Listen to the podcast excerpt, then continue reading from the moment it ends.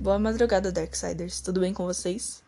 Então, eu e a Lorena, as apresentadoras deste podcast, estamos fazendo esse podcast para o projeto de eletivas da nossa escola, professor Antônio Messias e Musk, com os professores Rafael e Nice, da nossa eletiva de, sobre podcasts. E a culminância é nós produzirmos podcasts. E no primeiro episódio nós vamos falar sobre casos reais retratados na série American Horror Story de 2011.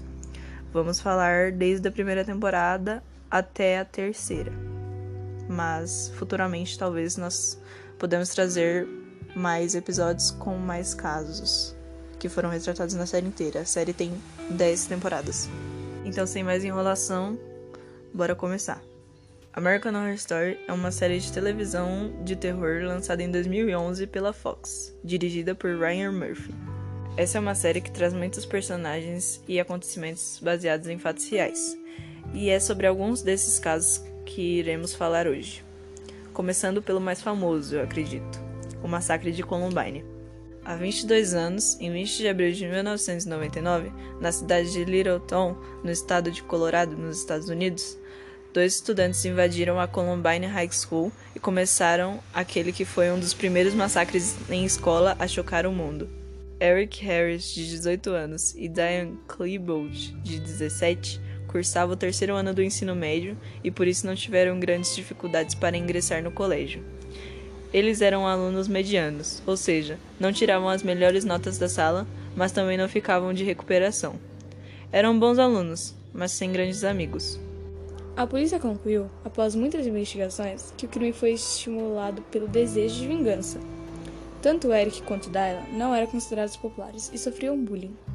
Ambos acreditaram o crime juntos, e naquele 20 de abril, às 11 horas e 14 minutos, entraram na escola com bombas caseiras e armas de fogo tinha início o que ficou conhecido mais tarde como o Massacre de Columbine. A ideia dos jovens era explodir algumas bombas na cafeteria e atirar nos alunos e funcionários que saíssem correndo, mas o plano foi por água abaixo quando os dispositivos falharam. Eric e Dylan então voltaram para a cafeteria onde tinham plantado as bombas, e no caminho até o local, começaram a atirar aleatoriamente nas pessoas que vinham pelo caminho. Eric, que estava sempre na liderança das ações, chegou à biblioteca junto com Dylan às 11h29. O cômodo foi palco da mais sangrenta ação dos atiradores: 10 mortes. Mas não foi simplesmente os muitos e muitos tiros disparados contra as vítimas que chamaram a atenção. Os americanos protagonizaram uma guerra psicológica com os que estavam no local, ameaçando, assustando, perseguindo e brincando literalmente com a vida das pessoas.